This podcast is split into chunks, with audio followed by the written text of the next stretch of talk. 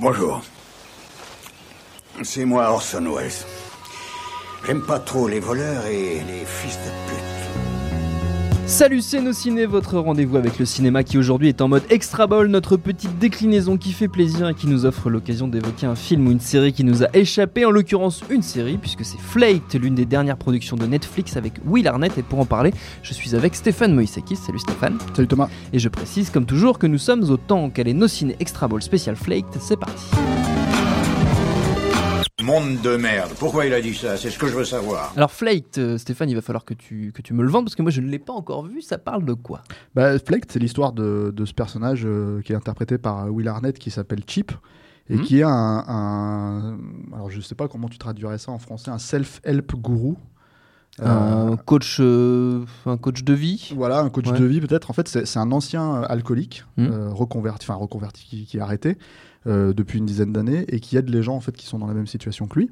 Euh, et il a notamment, en fait, il a, il a hum, son passif, c'est qu'il a tué quelqu'un au volant et qui s'en veut énormément à cause de ça. Quoi. Et donc c'est l'histoire de ce, ce personnage qui erre un peu dans, sa, dans, dans Venice Beach, en fait, dans, la, dans le quartier de Venise. Donc c'est ce qui est très intéressant dans la série, c'est que c'est c'est construit à ce quartier, ça se passe quasiment pas en dehors de, de- de- du quartier de Venice Beach, Qui est à Los Angeles, donc qui est à Los Angeles, voilà, euh, qui est un quartier quand même très spécifique, très. euh, On me dit dans l'oreillette que Self-Help Guru, c'est coach en développement personnel. Ah, coach en Voilà, développement personnel. On remercie la personne on qui, remercie la- qui La qui nous a- productrice de l'émission qui nous a mis ce petit mot. nous a confirmé la, la version française du terme. Et euh, Donc tout se passe à Los Angeles dans ce quartier de Venice Beach et c'est ce qui fait, tu disais, la force de cette série. c'est à la fois la force et ah, peut-être un petit peu aussi le défaut, euh, La limite. de- la limite, parce que le, le problème de cette série, c'est que, c'est-à-dire que c'est présenté comme une série comique. C'est censé être drôle, ça l'est un peu par moment, euh, mais c'est surtout le spleen du bonhomme en fait que tu retiens dans les, euh, il y a je crois 8 épisodes d'une demi-heure, donc c'est vraiment un, un gros. Qui ont été donc publiés tous d'un coup, Voilà, comme Netflix. comme toujours en binge watching, tu peux le regarder, c'est 4 heures quoi, c'est vraiment 4 Ouais. heures. Et c'est euh, c'est ce qui est très ce qui- c'est c'est en fait ce qui est très étrange comme toujours dans les séries télé comme ça, c'est que tu, tu commences une série comme ça et tu te dis ce personnage c'est un con. T'as pas envie de le suivre et en même temps en fait c'est tout ce qui fait la force de, de- de la série, c'est que en t'installant avec lui et en continuant le- la série, tu, tu commences à, à comprendre ses fêlures, à, à comprendre son fonctionnement et à être touché par, euh, par euh, comment dire, euh, ces, ces personnages. Il y, a, il y a un monsieur qui est lâché derrière Il y a nous. des gens donc, qui euh, crient à voilà. C'est pas grave. Elle est touchée donc À être touché par ce personnage et par, ce- par ses fêlures. Et en même temps, tu te dis, ouais, mais c'est quand même un chouineur. euh, voilà. Donc en fait, tu as une vraie euh, attirance-répulsion pour le personnage en termes affectifs qui, euh, moi, je trouve, rend la chose intéressante. En fait, t'es plein de contradictions. Et, euh, et du coup, c'est ce qui permet de. Parce que c'est une histoire d'amitié. Le film, c'est, Mm. c'est- c'est- la série, pardon, c'est une histoire d'amitié entre lui et son, son, son meilleur ami. Et, et tu dois être dans la position de ce meilleur ami par, par moment, et c'est ça qui est intéressant. Maintenant, le, le- le- l'autre problème, enfin l'autre limite aussi, le- mais qualité et limite, c'est que ça retranscrit très bien le quartier de Venise tel qu'il est Ouais. aujourd'hui. Donc c'est, une série très actuelle, avec euh, la gentrification, la boboisation du quartier. Euh, et, euh, et c'est un des combats de, de la série. C'est que lui, il va essayer de se, se- se sortir de son marasme aussi en essayant de développer le, le, le quartier et de le sauver, on va dire, entre guillemets. C'est un des enjeux. Et, et en même temps, révéler, euh, révéler son, son égoïsme, en fait, la façon dont il va fonctionner de manière égoïste. Et c'est et c'est ça qui est intéressant, c'est que c'est un personnage qui est profondément égoïste, mais profondément attachant quand même.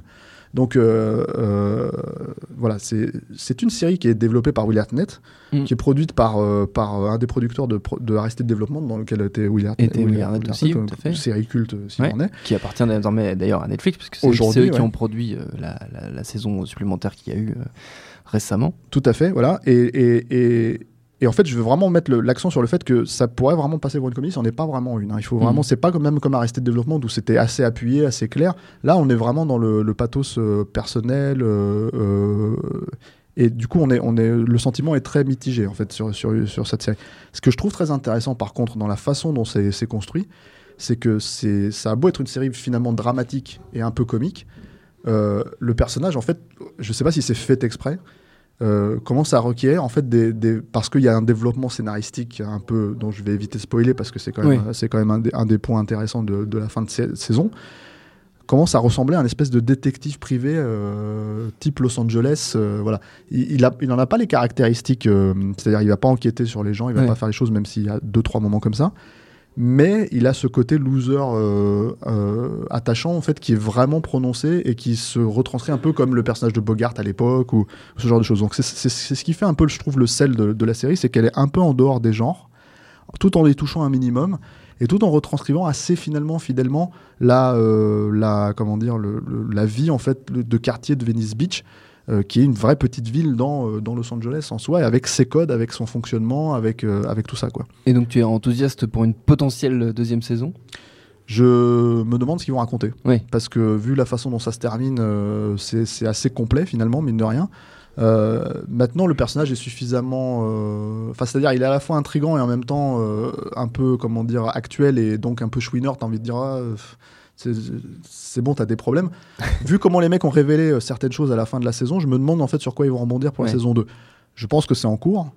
Euh, oui, je vais les regarder clairement parce que parce qu'en plus en même temps ça, a au moins le mérite de pas être une saison sur 24 épisodes, euh, une heure. voilà, c'est construit, c'est un vrai film de 4 heures que tu peux regarder et suivre comme ça sans, euh, sans problème. Et euh, bon, je, conseille quand même de, de, le regarder en série, hein, de un épisode après l'autre, et pas forcément tous bouffer d'un coup parce que ça, peut, ça peut être un peu lourd. Voilà.